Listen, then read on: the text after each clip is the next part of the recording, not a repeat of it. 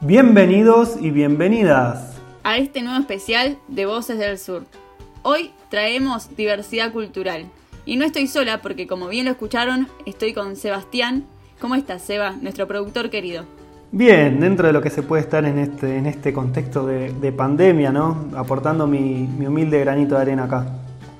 Sí, tal cual, estamos en esta, estamos todavía en contexto de pandemia, eh, cada uno y cada uno cuidándonos de nuestras casas. Ahora lo estamos grabando justamente por videollamada. Eh, así que bueno, nuevamente en un especial más de voces. Eh, es la primera vez que participa Seba, ¿sí? que si bien es nuestro productor y está siempre en todas, no, no está, digamos, con su voz presencial. Así que estamos muy contentas y muy contentos de, tenerte hoy. Muchas gracias, espero poder dar al máximo, como, como lo vienen dando ustedes, este hermoso laburo colectivo que, estamos haciendo. Así que voy a aportar acá mi, mi humilde voz. Buena. Y Buena. Ya lo, veníamos haciendo en la radio en vivo, pero nada, este, este formato no, nunca participé y así que estoy muy contento y con muchas ganas ¿no? de, visibilizar lo que, lo que los medios hegemónicos no quieren mostrar, de, seguir llevando contenidos, de que sigamos llevando contenidos a, las casas, a los hogares de cada uno y cada una y, y seguir por este hermoso, hermoso camino militante de lo que es comunicación popular, ¿no, Tati?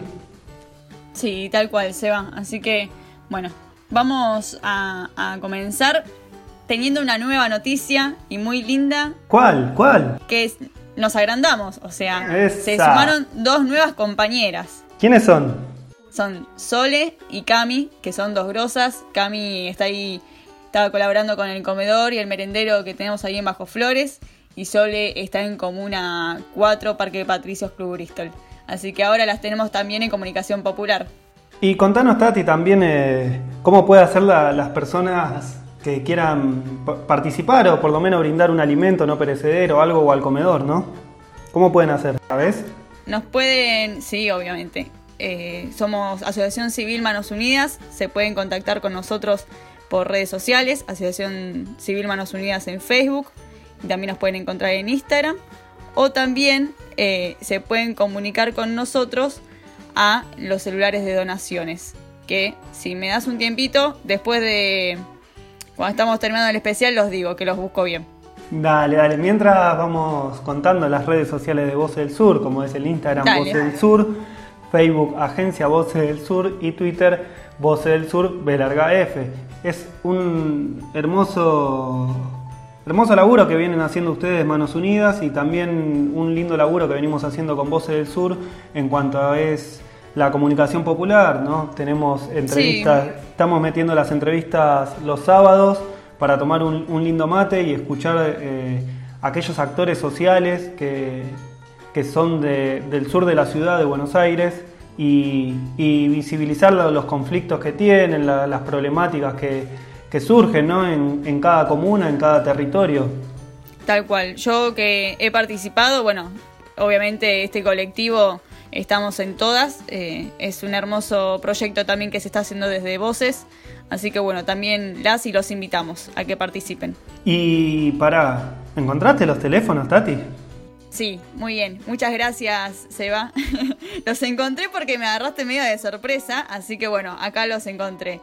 Eh, tenemos el número de Martín, que es 11 67 45 31 81, y el de Silvia, que es 11 34 77 34 91.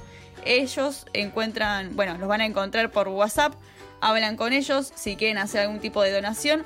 Ahora estamos a full con el tema de la campaña de abrigo, porque este último mes de invierno está bastante fulero y, estamos entregando ropa para, para la gente que concurre al comedor y al merendero. Tanto de Bajo Flores como el de eh, Parque Patricios. Así que cualquier mano eh, con lo que puedan estar y participar, para nosotros es un montón.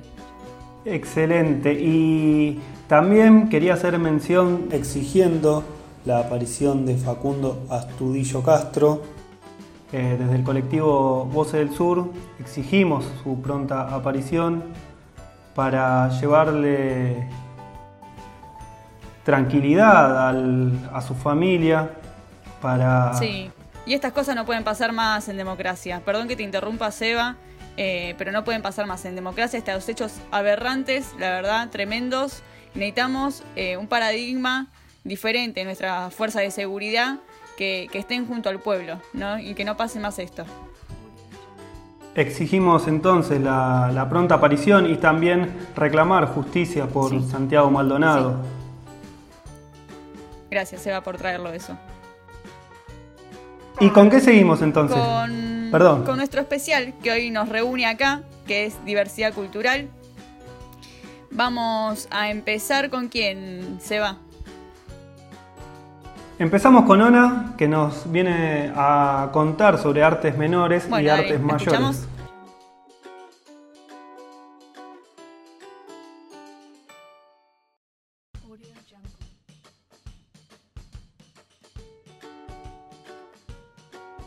Hola a todos, ¿cómo están? Bueno, yo soy Ona y en este especial de racismo y diversidad cultural voy a intentar eh, hablar un poco sobre la relación de la diversidad cultural y el arte, las artes visuales puntualmente. Bueno, para empezar pensé en nombrar esta diferencia que surge a partir del siglo XIX entre las artes menores y las artes mayores, correspondiéndose las artes menores de manera jerárquica a las artesanías, ¿no? Todo lo que no son las bellas artes, las llamadas bellas artes. Dentro de las artesanías podemos encontrar un montón de producción estética popular de comunidades y de pueblos que no deberían quedar ligadas a un espacio menor, ¿no? Eh, y esta mirada de colonial que podemos empezar a pensar del arte va a influir mucho en el lugar al que lleguen esas producciones y el consumo que, digo, consumo visual que tengamos nosotros del arte en general, ¿no? Poder entrar a un museo y no pensar que por ver una cerámica, eh, esa cerámica, por ejemplo, eh, sea menos arte que un cuadro al óleo más al estilo europeo, ¿no?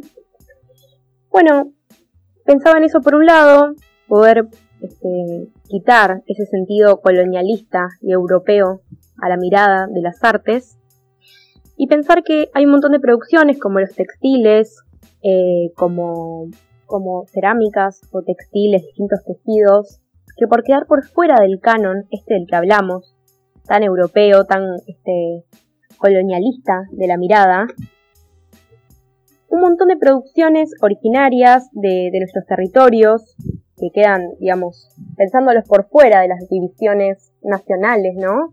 Podemos ver en, los tejidos mapuches o en toda la producción de metales de, los pueblos mapuches, que no se van a centrar en un país, ¿no? Sino que eh, comprenden todo un territorio que está dividido, digamos, por la cordillera de los Andes, pero que es un territorio unido, ¿no?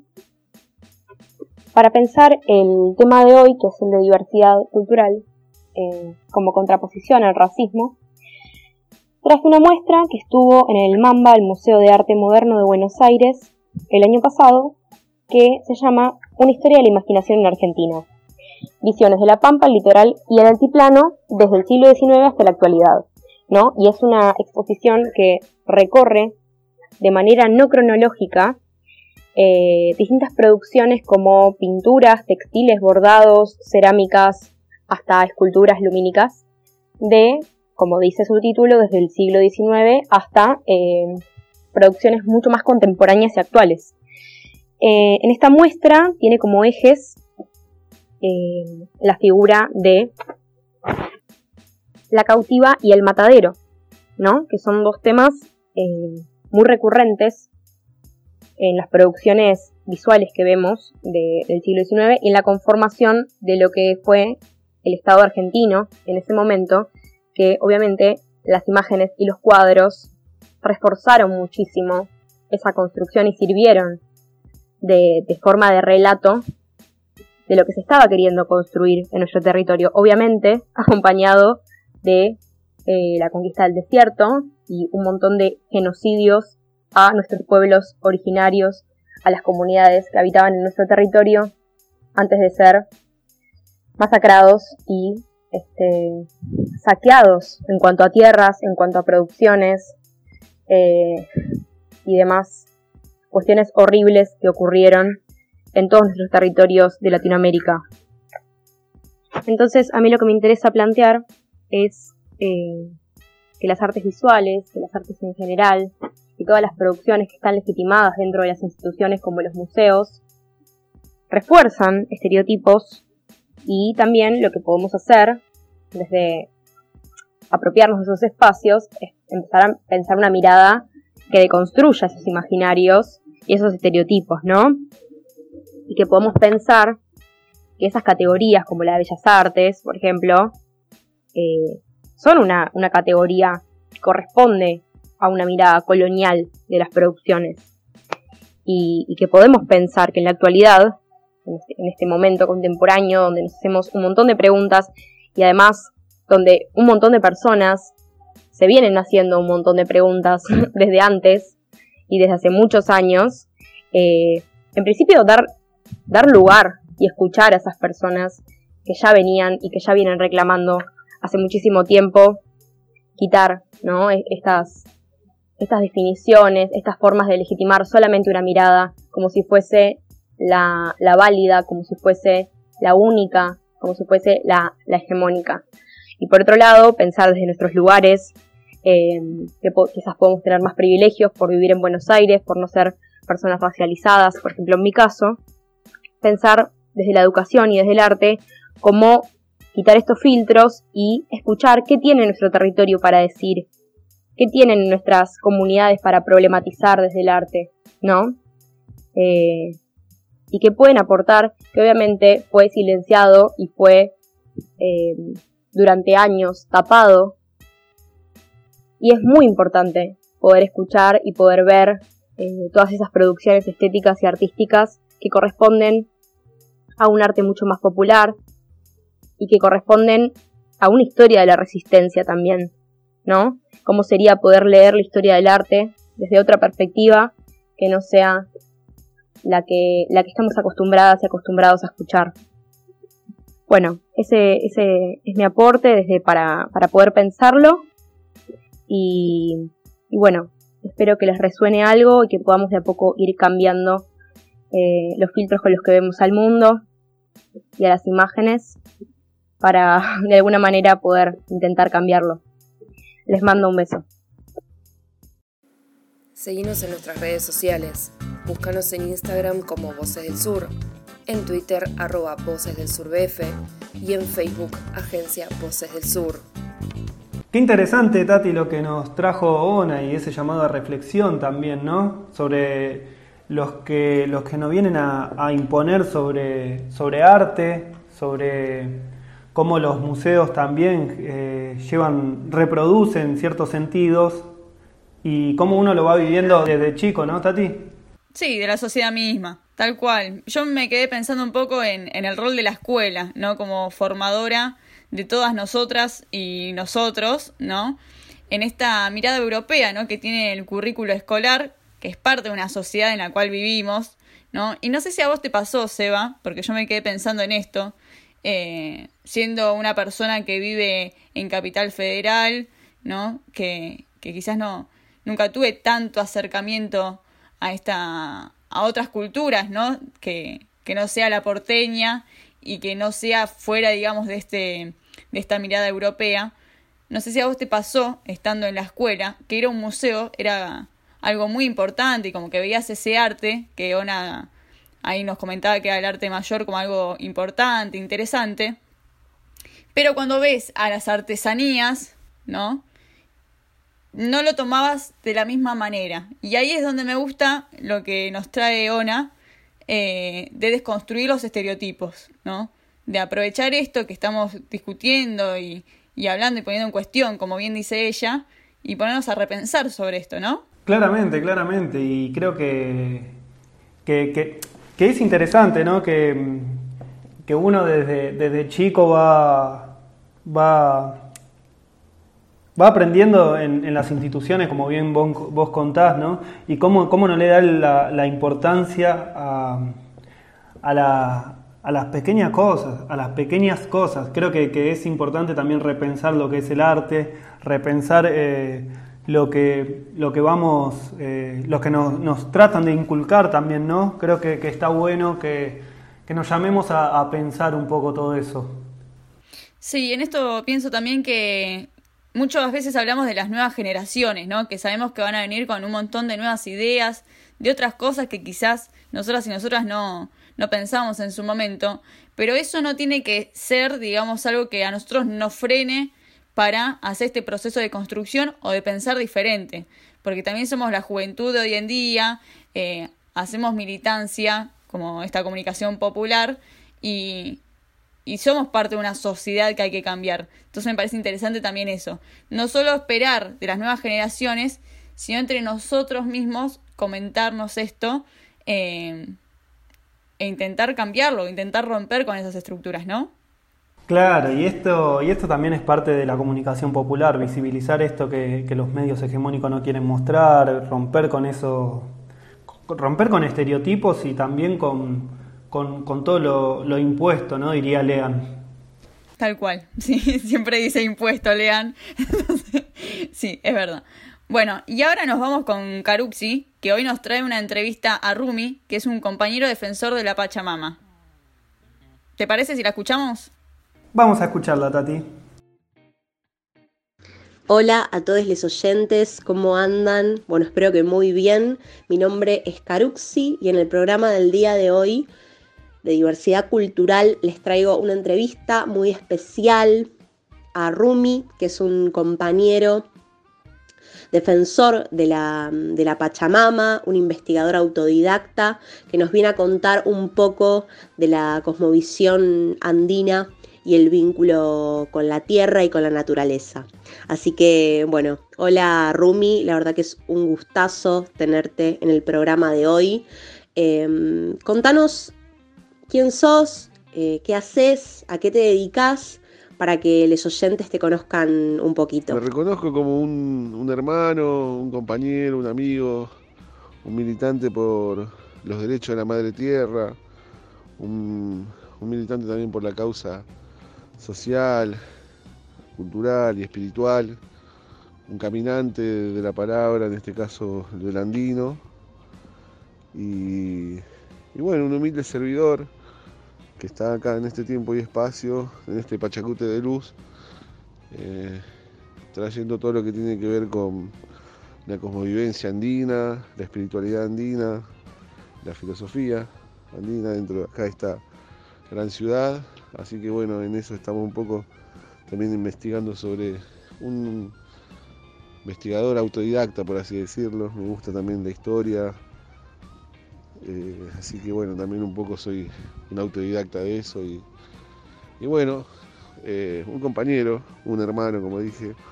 Así que eso es un poco como a modo de presentación de quién es uno, ¿no? Ayiyan, Wauke Panaikuna, Nyoka Sutiki, eh, Rumi Kuchuna, eh, Nyoka Kani, este, Hatunayulpu, eh, Ñocacani, Buenos Aires, Manta, Argentina, Manta, Uyayara, Manta. Bueno, ahí les he preguntado cómo están mis hermanos, mis hermanas, y que mi nombre es este, Filosa Piedra, que estoy en Buenos Aires, Argentina, Uyayara, Manta, Argentina, Manta, por así decirlo, que estamos viviendo acá en Buenos Aires y en Argentina, en este continente fecundo llamado Auyayala. La verdad que es muy hermosa una de estas primeras definiciones que das de vos mismo, de compañero, de hermano, ¿no? Este, este sentido de comunidad que es tan importante y a veces se pierde un poco y es tan fundamental, por eso está buenísimo que, se traiga y se parta también de, eso, de esa base de, unión. Rumi, contanos un poco en qué consiste el ritual eh, de la Pachamama eh, y, cuál es tu vínculo con, la tierra, ¿no? esta gran protagonista de, esta ceremonia. Bueno, según en nuestro calendario, va, ni siquiera calendario, ¿no?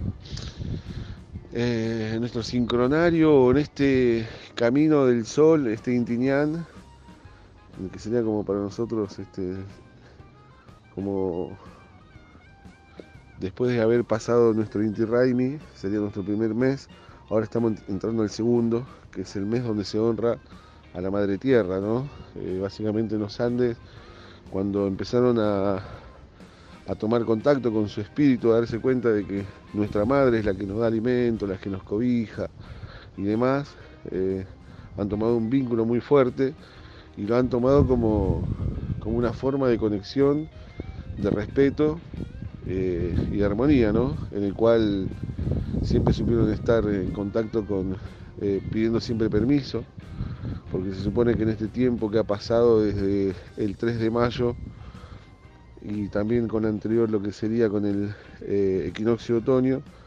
Desde el equinoccio de otoño se empieza la Madre Tierra a descansar, ¿no? se, celebran los últimos eh, frutos que se da, que se conoce como el Pugyay, eh, que sería como el carnaval. Entonces, bueno, pasando por eso hasta, hasta este tiempo, desde lo que sería febrero hasta ahora, en todo ese tiempo nuestra tierra descansa. Entonces, ¿por qué descansa? Porque, bueno, en, su ciclo de fecundidad se la, se nos ha dado de, un montón de alimentos y de medicinas, entonces necesita también ella descansar. Entonces es como que entra en un pequeño sueño, por así decirlo. Entonces para estos primeros días de, agosto lo que se hace es, convocarla, es despertarla. Y bueno, en eso de despertarla y convocarla, eh, entendemos que nuestra Madre Tierra tiene hambre y tiene sed. Entonces por eso nosotros, en ese valor del AINI, que lo que tiene que ver con el dar y recibir, le devolvemos todo lo que ella nos dio. Todo lo que tiene que ver con nuestros alimentos, todo lo que tiene que ver con nuestras bebidas. Eh, en lo posible nosotros por lo menos tratamos de que sea eh, todo orgánico. No, no le metemos gaseosas ni vinos envasados y demás y nada, tratamos de que sea todo orgánico y si es posible que sea agua o alguna chicha o algún jugo, por así decirlo, ¿no? Eh, y entonces este, es muy importante ya que para nosotros, eh, al ser la gran dadora de vida, la gran madre de todas las madres, eh, es importantísimo poder retribuirle todo lo que nos dio en agradecimiento, ¿no? porque este mes es eso, es despertarla, pedido de permiso y a la vez para la época, ahora después que se viene de lo que sería el equinoccio de primavera, honrar al agua, ¿no? Como de lo que sería el solsticio de invierno, que es para nosotros el, primer mes, es el elemento fuego, o abuelo fuego, mejor dicho. En este mes 2 estamos con lo que sería la tierra, nuestra madre tierra, y después para lo que sería el equinoccio de primavera, el agua. Honramos a la madre agua. Entonces en este lapso de ahora hasta el equinoccio de primavera vamos a estar pidiendo permiso y sembrando, porque esperemos que este año agrícola sea para nosotros más que fructífero y positivo y abundancia, digamos, ¿no?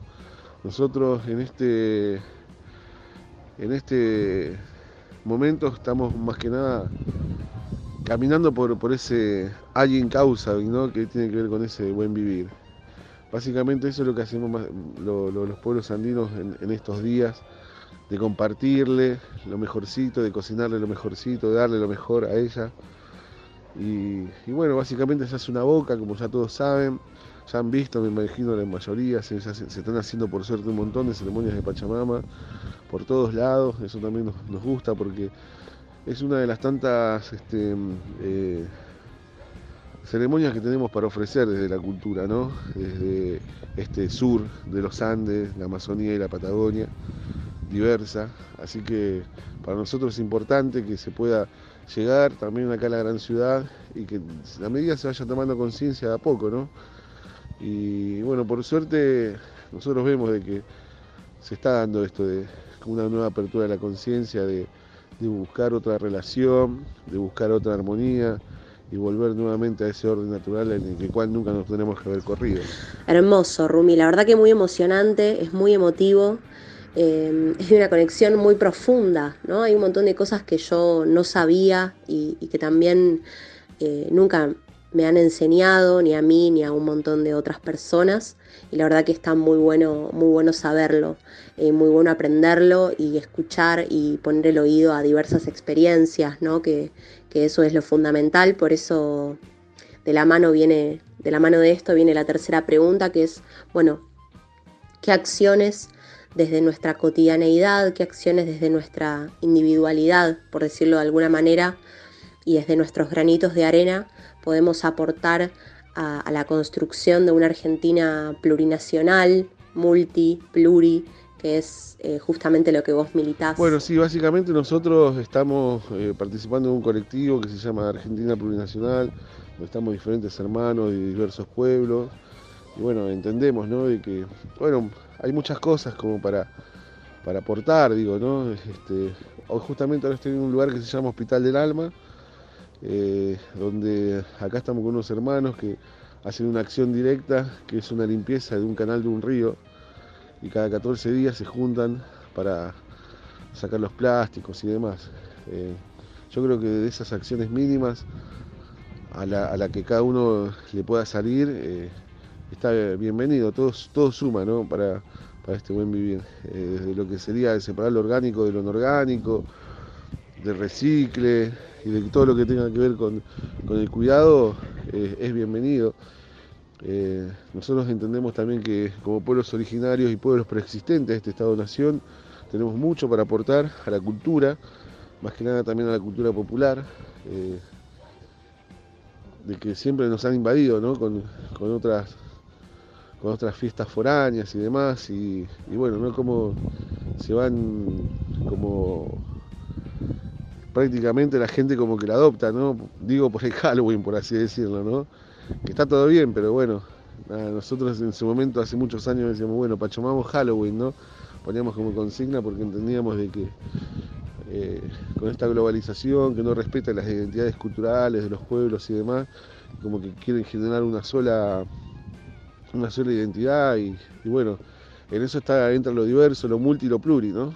Por eso es necesario entender de que la Argentina tiene 36 naciones originarias, que tiene 19 lenguas que se mantienen, entonces tenemos mucha, mucho para aportar, mucho, mucho, y enriquecer a esta gran cultura y también, también por, por defender ¿no? todo lo que tiene que ver el agua, como por ejemplo están haciendo los hermanos Mendoza, entender de que no queremos ser más este, la chacra de Monsanto, eh, cómo está envenenando con los agrotóxicos, todo lo que tiene que ver con la biopiratería, todo lo que tiene que ver con todo lo que ya sabemos, ¿no?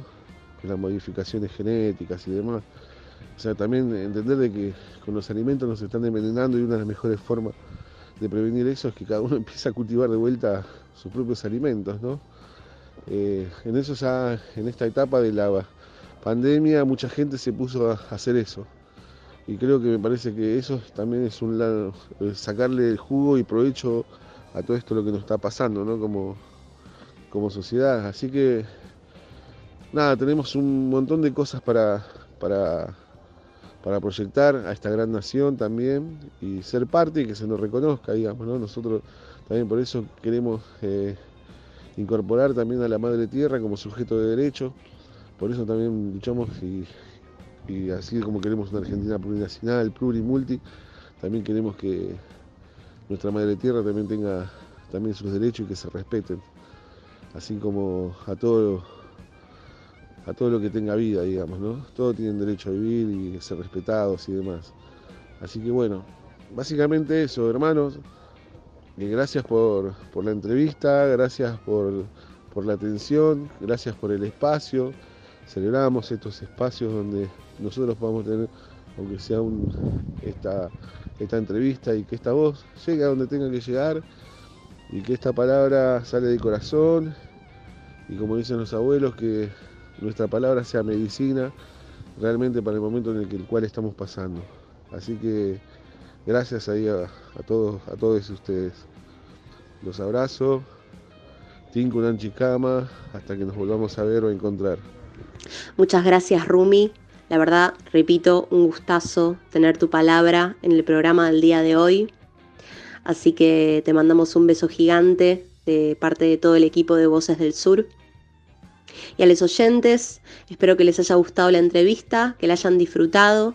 Muchas gracias también por estar del otro lado. Cuídense mucho y les mando un beso gigante. Especial Diversidad Cultural. Y ahí volvemos de la linda entrevista que le hizo Caruxi, nuestra compañera querida, a Rumi. Me pareció muy lindo esto de la apertura de la conciencia, de volver al orden natural, a la conexión con la naturaleza, ¿no?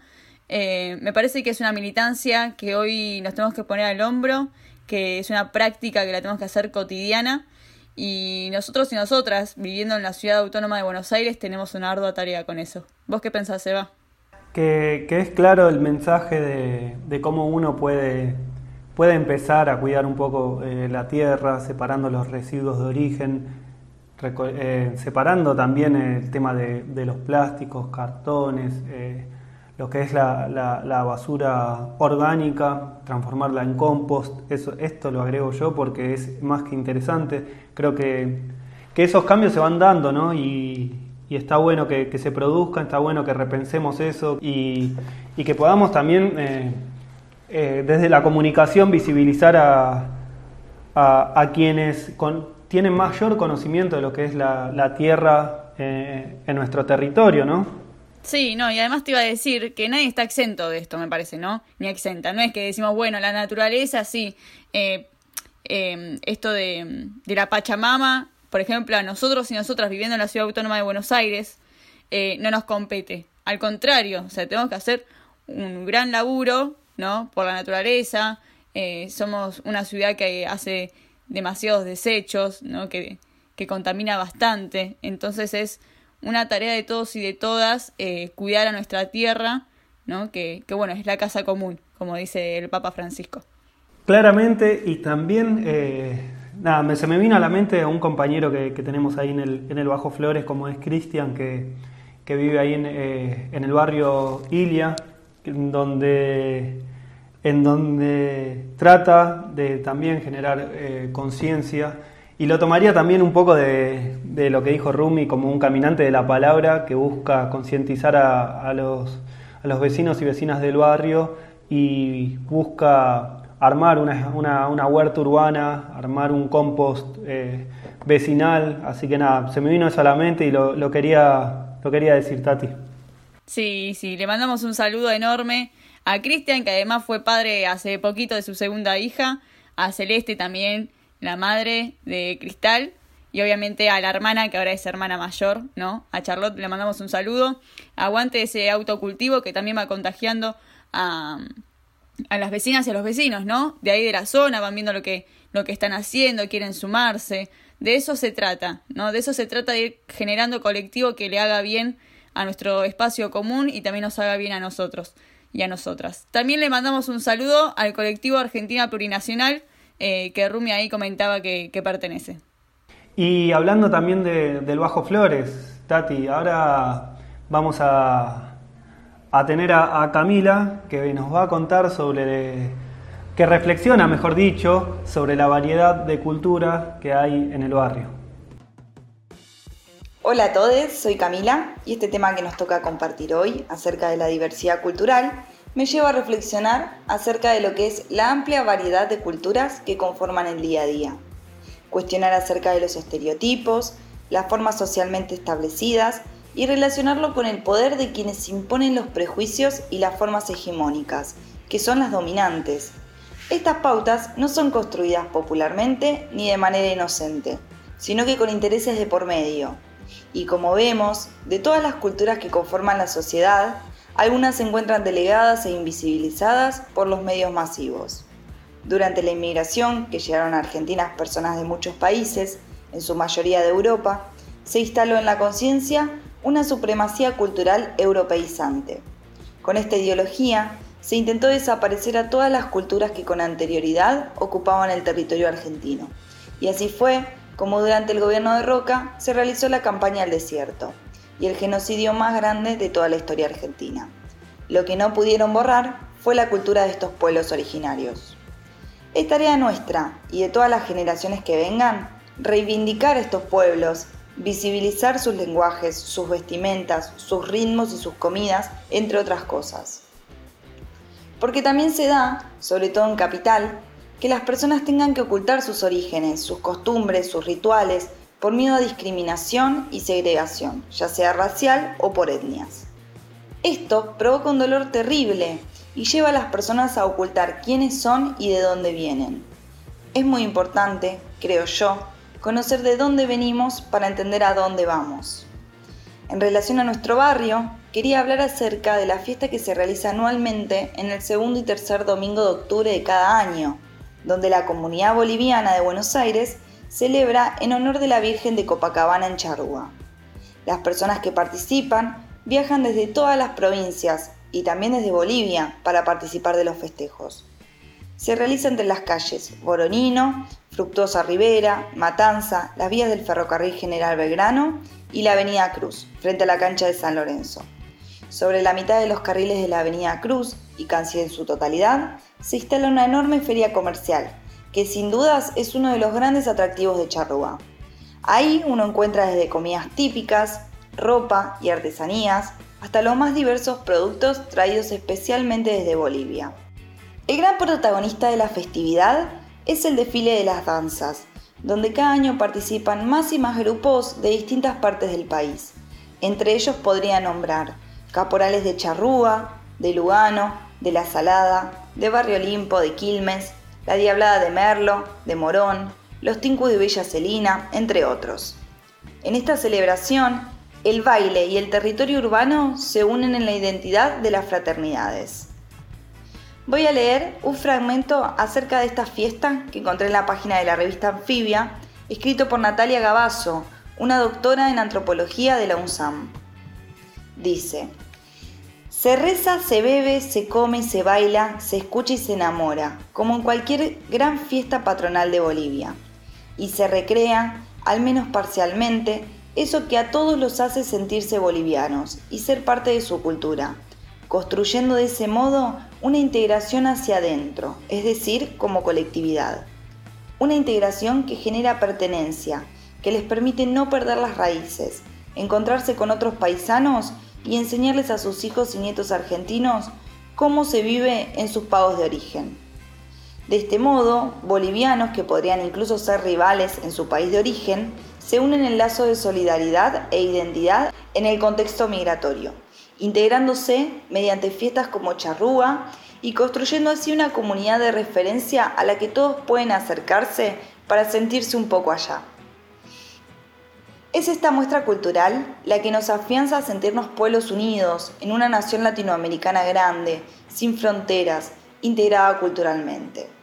Acá, el sentido de integración ya es otro, se refiere a que, más allá de la inserción laboral, los bolivianos pueden sentirse parte de la cultura argentina mediante este aporte artístico también.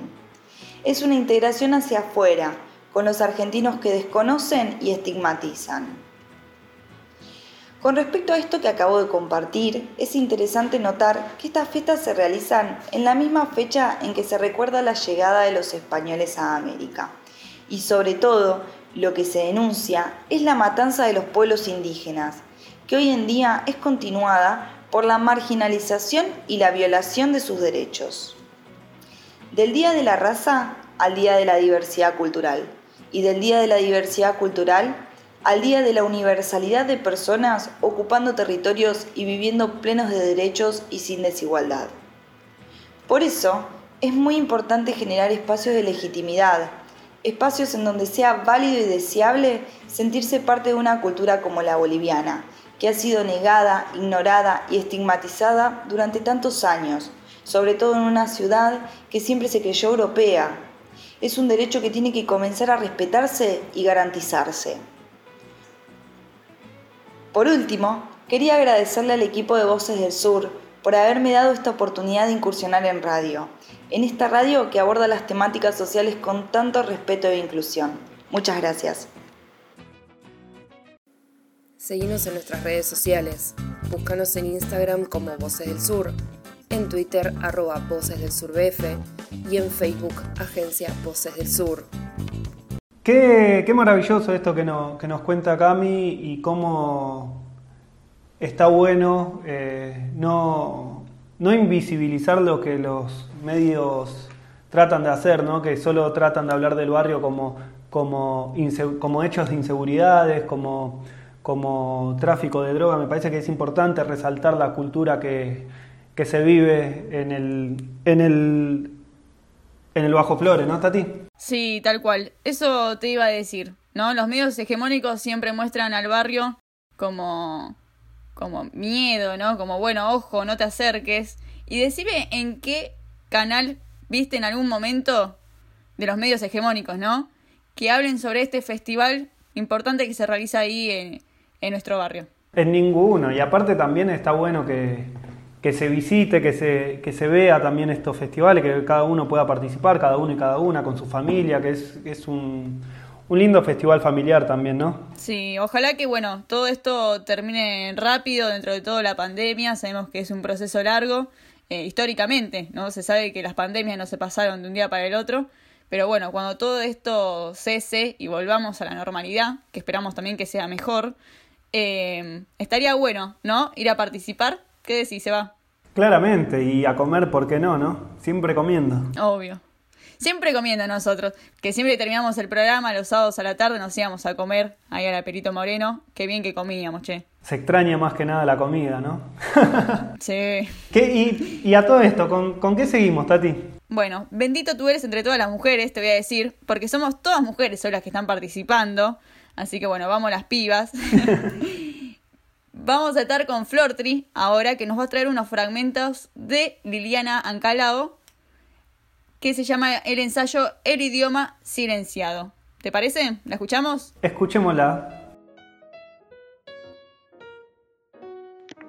Buenas, buenas a todos. En la columna de hoy voy a intentar darle lugar a otra voz, em, ya que el programa es sobre diversidad cultural.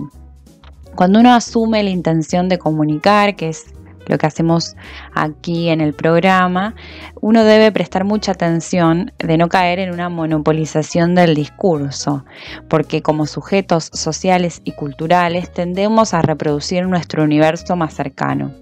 Es importante, es urgente poder escuchar otras voces y dar lugar. En especial, eh, hoy estamos hablando sobre diversidad cultural y es por eso que voy a leer unos fragmentos de un ensayo de, Liliana Ancalao.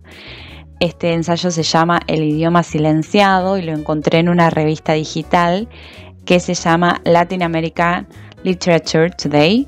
Es una eh, revista digital em, que está hecha en inglés. Es muy gracioso que para poder eh, escuchar las voces de nuestros pueblos originarios tenga que recurrir a una revista escrita en inglés. Es casi paradójico. Así que atravesar tantas barreras lingüísticas para llegar a un lenguaje más esencial eh, me parece una aventura por lo menos sorprendente. Voy a comenzar con la lectura de algunos fragmentos de este ensayo. El pueblo mapuche se movía con libertad en su territorio. La gente se comunicaba con las fuerzas de la Mapu, Mapuzungún, Signica, el idioma de la tierra. La tierra habla, todos sus seres tienen un lenguaje y todos los mapuches lo conocían. Pero la muerte, que desde 1492 venía acercando a los pueblos originarios de América, cerró su círculo en el sur la guerra del desierto, el malón Winca, significó la derrota militar, la ocupación del territorio por parte del Estado argentino, cuando se perdió el mundo hace 100 años. El mapuzungún se volvió el idioma para expresar el dolor, el idioma del desgarro cuando el reparto de hombres, mujeres y niños como esclavos un susurro secreto en los campos de concentración, el idioma del consuelo entre los prisioneros de guerra, el idioma para pensar.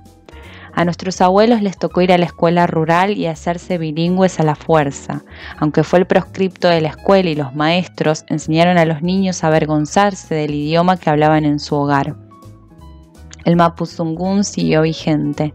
La lengua de la tierra estaba en el aire, la oralidad, y la castilla en la escritura borroneada de los cuadernos. Pero al interior de nuestro pueblo significa la política del avergonzamiento, hizo estragos. El mapuzungún pasó a ser un estigma, la marca de inferioridad de quienes ingresaban forzadamente al sistema capitalista como mano de obra barata.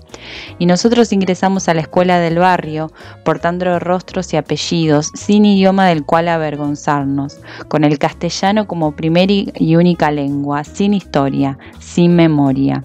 Hablo de Puel Mapu y de la historia de mi familia, que es la historia de muchas familias, y que explica la pérdida de nuestro idioma como primera lengua en la mayoría de mi generación.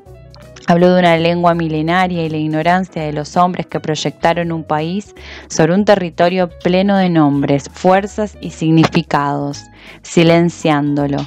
Hablo de los que nos perdimos, todos. Yo desperté en el medio de un lago. A boqueadas intenté decir gracias y no supe las palabras, no me habían sido dadas. Encontré en la poesía, en Castilla, la posibilidad de expresar algo de la profundidad que me inundaba. Y la nostalgia de Dios, es decir, de una cosmovisión, me llevó por el camino a recuperar su idioma. Cuando se cumplieron 500 años del desencuentro empezamos a aparecer entre las matas y cada vez fuimos más regresando a nuestro origen haciéndonos visibles. Mapuche, Tainche, fuimos diciendo para reconocernos y reparar un poco del daño que nos hicieron. El mapundungún es el idioma de recuperación del orgullo, el idioma de la reconstrucción de la memoria. Urge una política lingüística por parte del Estado que aporte con recursos y acelere el proceso de recuperación del idioma, proceso de recuperación en el que además de la oralidad adoptamos la escritura y pensamos métodos de enseñanza y aprendizaje de nuestro idioma como segunda lengua. Ir aprendiéndolo es un camino de asombro. A mí se me agranda el corazón cada vez que explico que el mapuzungún, además de singular y el plural, existe el pronombre dual. Inchu significa nosotros dos, Eimu significa ustedes dos y Fei Engu significa ellos dos. El par es el equilibrio en nuestra cosmovisión. Aprendo y practico las palabras para convocar y propiciar las fuerzas. Vivo en la ciudad donde ejerzo mi profesión y en la que me cuesta no sucumbir al individualismo occidental. Kishunge Nilan es la enseñanza que nos dejan los ancianos. Pienso en castellano y escribo, luego traduzco con torpeza al idioma que me seduce con su inmensidad y profundidad azul. Liliana Ancalao, eh, quien escribió estas bellísimas palabras, es miembro de la comunidad patagónica mapuche Tehuelche Nuncalaoen en la provincia de Chubut, al sur de la Argentina. Ella es poeta e investigadora académica de la cultura mapuche. Al leer a Liliana eh, me interpelan estas preguntas, ¿no? ¿Cómo puede reconstruirse un pueblo al que le robaron su lenguaje? ¿Cómo podemos devolver la voz a los que se la quitamos? Es difícil pensar que nuestra generación y las que nos sigue tenemos el deber de ayudar a sanar aquellos eh, aquellos daños que realizaron nuestros antecesores, ¿no? Eh, al mismo tiempo es importante preguntarnos si no estamos haciendo algún daño a nosotros. Em, para cerrar la columna de hoy voy a ceder de nuevo la voz a Liliana. y Voy a leer una versión castiza de un poema suyo que se llama Pregunta. Habrá que resignarse a hacer pregunta, a remangarse los pies, seguir andando con un golpe de sismo por espaldas sin cimientos ni contemplaciones. Habrá que acostumbrarse sin respuesta, morir en una historia y otra historia, salir de madre pateando las preguntas por los caños de la piel hasta los huesos, y andar, humano no más, apuntalando luchas, controlando el pulso de la tierra, mirarse escombro en el mapa de los sueños. Les deseo un feliz día y mes de la Pachamama. Muchas gracias a toda la equipa de Voces del Sur por permitirnos comunicar y darle lugar a estas múltiples voces que nos rodean. Especial Diversidad Cultural. Bueno, como siempre, Flortri, increíble con lo que nos trae, siempre una parte cultural, literaria impresionante. Le mandamos un saludo también desde acá. Eh, me gustó mucho esto de, las preguntas, sobre todo que se hacía ella a partir de los fragmentos de Liliana Encalado, ¿no? ¿Cómo puede reconstruirse un pueblo sin lenguaje? ¿Qué pensás, Eva, vos? Me emocionó. nada, es, es, es, hermoso esto, esto que, que, nos trajo. También quiero resaltar algo que dijo como la, la, monopolización del discurso, que es importante eso, dar lugar a otras voces, que, que, no seamos tampoco quienes tengamos esos saberes y no compartirlos, ¿no? Sí, tal cual. Además, si nos ponemos a pensar un poquito, ¿no? En todo lo que, lo que es el lenguaje, ya desde el Imperio Romano, ¿no? El lenguaje era una manera de colonizar, ¿no? Y obviamente el lenguaje que, utilizamos viene de una sociedad completamente estructural que invisibiliza a muchos pueblos. Claramente, claramente. Es. Nada, está bueno repensarlo, está bueno escuchar, está bueno entender, aprender. Eh, es un lindo, lindo, lindo texto que nos trajo, es una linda reflexión. Pero Tati, tenemos que continuar, me parece. Sí, sí, sí. Flortri, estamos enamorados de vos, así que no podemos seguir hablando. Haríamos un, un programa un especial aparte, sí. Flortri y cómo también eh, hace ese inglés perfecto. Vos viste cómo dice cada palabrita ella. Pero bueno, Flortri, tenemos que seguir. Así como ella, lo hacen todos también. Pero está bueno, está bueno resaltar el laburo que hacen todos. Sí, sí, sí. Ella es la parte literaria. Me, emociona cada vez que los escucho. Perdón, Tati, te interrumpí. Ay, se puso sentimental. A ver, ¿qué pasa? ¿Estás emocionado? Y sí, me, emociona escucharlos a ustedes, escuchar cómo, cómo viene creciendo, ver cómo vienen creciendo, cómo, cómo se va llevando todo a cabo, me, hace emocionar y, estar contento del laburo que, se viene armando, ¿no? Tal cual. Además, no solo crecemos, sino nos agrandamos también, porque cada vez somos más. Y eso habla de, del lindo grupo que somos, me parece. Pero tenemos que seguir. Pero Bien, ¿quién sigue? Sigue Sole, que nos viene a contar la Agenda 2030 de la ONU. Dale, me gusta. Hola a todos y a todas. Mi nombre es Soledad y en este programa que estamos hablando de la diversidad cultural, mi tema es sobre el medio ambiente.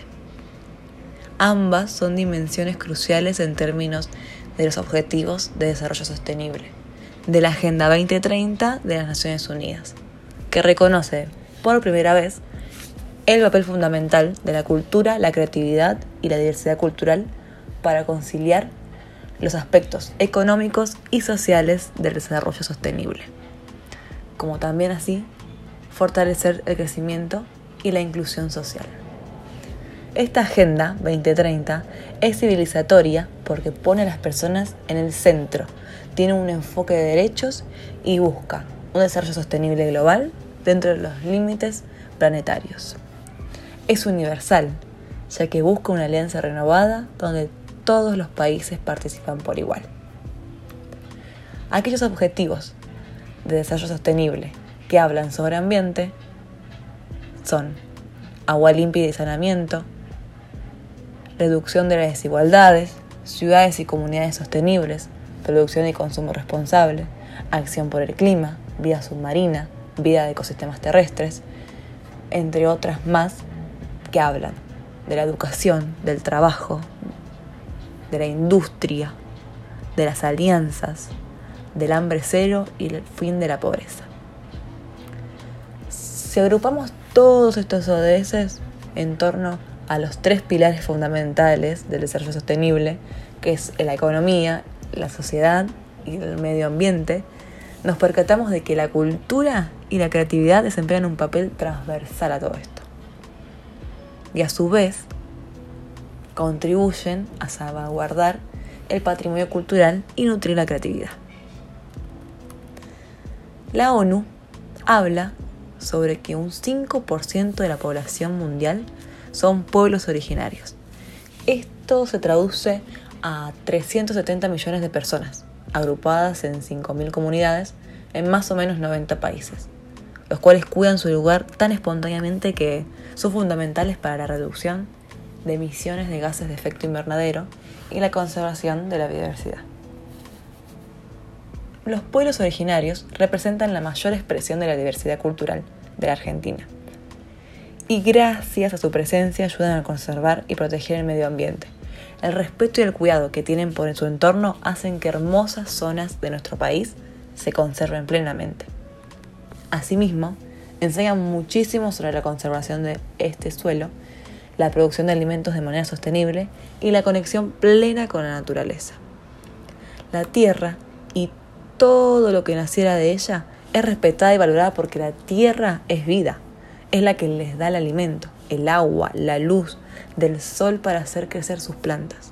Es sagrada y reafirma que nadie es dueño de la tierra, sino que somos parte de ella.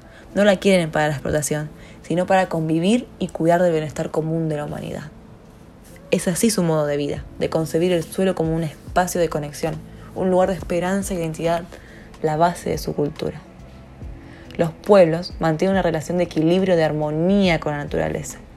El tiempo presente se entiende a través de la idea de los ciclos de la naturaleza, que son los que estructuran las diferentes actividades que hacen estas comunidades. Los espacios productivos, los espacios sagrados, los espacios ceremoniales, los espacios de viviendas, entre otros.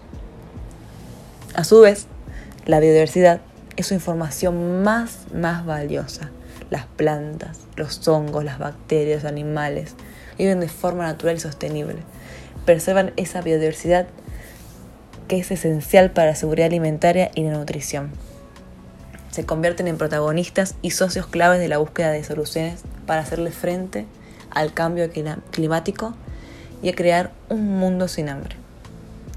Creen plena, plenamente en la relación entre el pueblo y su territorio que es tan fuerte e importante porque su territorio es ancestral. No planean explotar la tierra, porque la tierra, si no se lastima, no quieren romper su equilibrio. Es necesario mantener ese equilibrio para la conservación de la vida. Esto no implica que no utilicen el fruto de la tierra. Una cosa es la abundancia colectiva y el trabajo cooperativo, y otra muy distinta es el poder económico y el consumo compulsivo que violenta a esos ricos frutos que la tierra nos da. Las catástrofes ecológicas que estamos viviendo hoy por hoy se deben a este desequilibrio, a la no conservación de nuestro ambiente, y en respuesta de la tierra es su mecanismo de defensa. Los pueblos originarios no se quedan en silencio y son testigos de los ecocidios sobre la tierra. Se movilizan y luchan contra las grandes multinacionales que afectan la biodiversidad y su diversidad cultural. Sin embargo, están perdiendo sus territorios y su biodiversidad. A pesar de su lucha constante, las grandes plantaciones de monocultivos de empresas los desplazan de su territorio.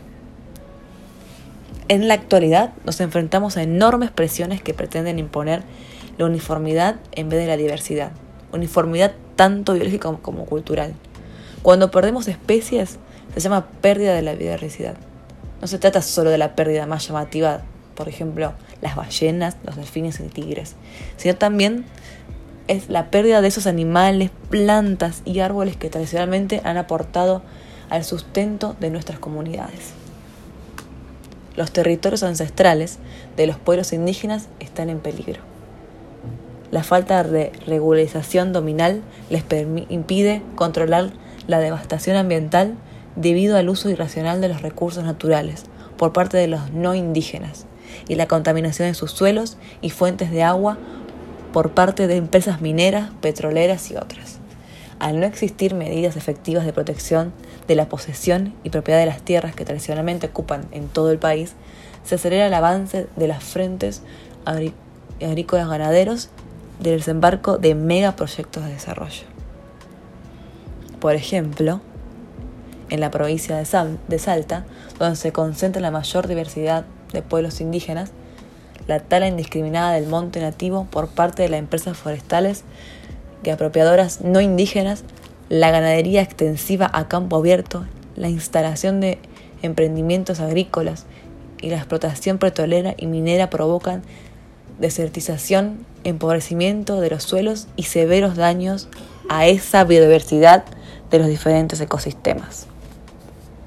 En el marco de la conservación de las Naciones Unidas sobre el cambio climático, los pueblos originarios tienen sumo interés en la elaboración de políticas internacionales en materia de cambio climático, en particular en las políticas y en el derecho internacional cuyo objeto es aminorar las repercusiones de la deforestación y la degradación del medio ambiente.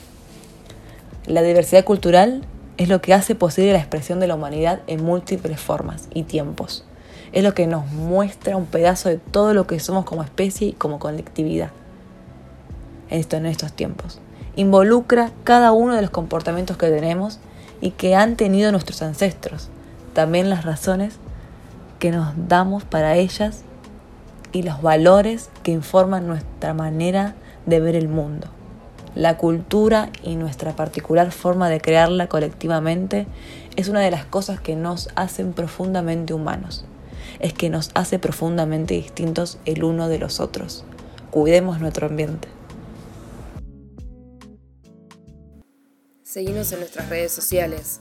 Búscanos en Instagram como Voces del Sur, en Twitter arroba Voces del Sur BF y en Facebook Agencia Voces del Sur. Bueno, ahí en su debut, Soledad, eh, que es su primera intervención en estos especiales que estamos haciendo, le mandamos un saludo, la verdad, brillante también. Em, me pareció muy interesante, ¿no? La Agenda 2030 de la ONU ¿no? Esto de la integridad del ser, de, de la conexión con la naturaleza, ¿no? Un poco lo que veníamos hablando, del desarrollo sostenible global. Eh, bueno, a mí me hace acordar, perdón, ¿eh? que, que, siempre hable de lo mismo y sea monotemática, pero a, a lo que trae el Papa con Laudato Si me parece que va por esa línea. Me pareció muy interesante y creo que también se, se relaciona ¿no? con lo que traían al principio ONA, ¿no? Nutrir la creatividad y la cultura. O sea, ¿y eso desde dónde y, y cuándo lo hacemos? O sea, nutrir la cultura y la creatividad, o sea, tiene que ser desde las escuelas, desde espacios dentro de la sociedad. No se va. Sí, sí, sí. Y, y también eso de, de, respetar la tierra. Creo que, que, que, estuvo interesante y también, nada, también felicitarle y darle la bienvenida a, a este hermoso colectivo de, de comunicación, ¿no? La, y, aparte, sí, sí. y aparte quiero destacar que también con un tono muy, muy de profesora eh, lo dijo, lo, lo explicó, mejor dicho. Es verdad, es verdad. Y un tema muy interesante para cerrar porque justamente integra todo cerrar? lo que estuvimos hablando. Sí, porque estamos llegando al final, lamentablemente, de este no. hermoso especial. ¿En sí, serio? Sí, sí. Sí, querido productor. Así todo concluye al fin. Así que. Pero bueno, me pareció interesante esto de, de la responsabilidad ambiental, ¿no? Que también viene hablando Cabandier, el ministro de Ambiente, ¿no? Eh, con todo lo que está pasando eh, con el delta del Paraná, ¿no? Esperamos que los responsables eh, se hagan cargo y que, que, bueno, finalmente se termine con, con esta degradación del ambiente y de la salud de lo, todos los que viven ahí. Y también exigir una, una ley de humedales ya, cuanto antes, para, para evitar todo esto y cuidar, seguir cuidando nuestro planeta. ¿Sabes que me quedé pensando, un poquito para cerrar, eh, en los conceptos cultura, Estado y nación, ¿no? No me quiero ir por las ramas para cerrar, vos sabés que nosotros dos, si me tengo que poner a hablar, no terminamos nunca. Pero cómo somos realmente un país pluri, ¿no? Eh, plurinacional eh, en, en, cuestión de, de diferentes identidades, ¿no? Dentro. Porque si vos te pones a pensar, más allá de los límites que tenemos en la soberanía eh, con otros países, nuestras provincias se relacionan más con una identidad cultural que excede esos límites. No sé si me explico. Sí, claramente, claramente. Es, es, es hermoso eh, todo, todo lo que conlleva el territorio, es hermoso eh, visibilizarlo también, dar lugar a otra voz, como dijo Flortri. Es, es hermoso todo, todo lo que se puede mostrar y a veces no, no se quiere mostrar. Se muestra lo malo, lo feo, lo, lo, también hay cierta centralidad, ¿no? Como que solo se habla, por ejemplo, de la ciudad autónoma de Buenos Aires y no se habla del resto de, las provincias. Es, hermoso todo lo que se puede hacer trabajando en conjunto, trabajando entre todos, trabajando eh, con políticas específicas que nos incluyan cada vez más, cada vez más como ciudadanos, cada vez más como habitantes, cada vez más como, como hermanos de esta hermosa patria. Así es, y abrazamos la diversidad cultural eh, y imitaremos por ella y nos desconstruiremos también, porque tenemos varios estereotipos, me parece. Sí, es importante eso, es importante formarnos, es importante estudiar, es importante todo aprender un poco más, ¿no? Que no, quedarnos en, la nuestra, por así decirlo, y, seguir eh, aprendiendo, seguir deconstruyéndonos, como bien decís, y y nada, me, sigo emocionando si sigo hablando, Tati, perdón. Ay, no, hoy es, está muy emotivo, Sebastián. bueno, mira, nos falta el abrazo, que, lo hacemos a distancia. Y también abrazamos y saludamos a, todos y todas las integrantes de Voces del Sur. También a Pamela le mandamos un saludo, que es nuestra, nuestra locutora. Sí, sí. Al mismo tiempo. Le mandamos un saludito. Sí, sí. Te parece hasta que lo pensamos, mira, para hacer. Bueno, Seba, ¿cómo te sentiste hoy, productor querido? Me sentí muy, muy cómodo, creo que, está bueno esta, esta, esta modalidad, ser, parte, eh, va a ser parte poniendo la voz, pero nada, estoy muy contento con el grupo que, se arma. Y también para cerrar, no sé si vos querés decir algo, si querés aportar algo más, pero decime si lo querés hacer y, quiero dar un cierre al, al programa. Ay, bueno, está bien. Qué estructurado, ¿no? Me, dio ahí como unos tips, tipo, decía algo y cierro el programa. sí, señor productor. Pero, me quiero, pero pasa que el mensaje que quiero dar es un mensaje serio, es un mensaje de pedido, un pedido de aparición, un pedido de aparición con vida de Facundo Astudillo Castro, que, que exigimos, como hicimos en el principio del programa, y nosotros desde Voz del Sur los queremos comunicar, como lo venimos haciendo con las ilustraciones de, de ONA y exigir también por todos los medios, por todos los, lugares, que, los espacios que tenemos, la aparición con vida de Facundo Castro. Sí, lo exigimos y acompañamos a la familia en este duro momento. Yo mucho más no tengo para decir, agradecer de estar en este colectivo, agradecer también eh, todos los espacios en los que estamos, la V Dorrego, la básica ahí de la Dorrego, que queda en, Somellera y Camilo Torres cumplió nueve años esta semana.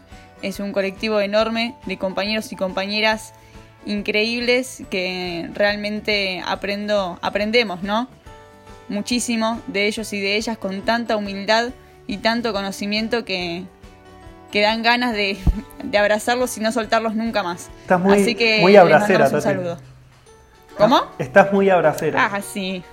Sí, sí, estoy más abracera que nunca. Yo me hago la fría, pero esta pandemia me parece que me, me modificó ahí un poquito. Y también déjame mandarle un saludo a, Leandro, que hoy no participó del programa, pero sí está en la edición de, este podcast y siempre con un lindo laburo que, viene haciendo también, participando y también brindando de, de su técnica en edición que lo hace tan, tan, pero tan, pero tan. me estás copiando ahí, ¿eh? Te diste cuenta, me parece. Muy, pero muy. Bueno, nos despedimos. Le mandamos un beso a Lea. Que nos faltó la parte cultural hoy desde la música, ¿no? Pero bueno, ya el próximo les prometemos que va a estar. Le prometemos, por favor, no se desesperen los fans.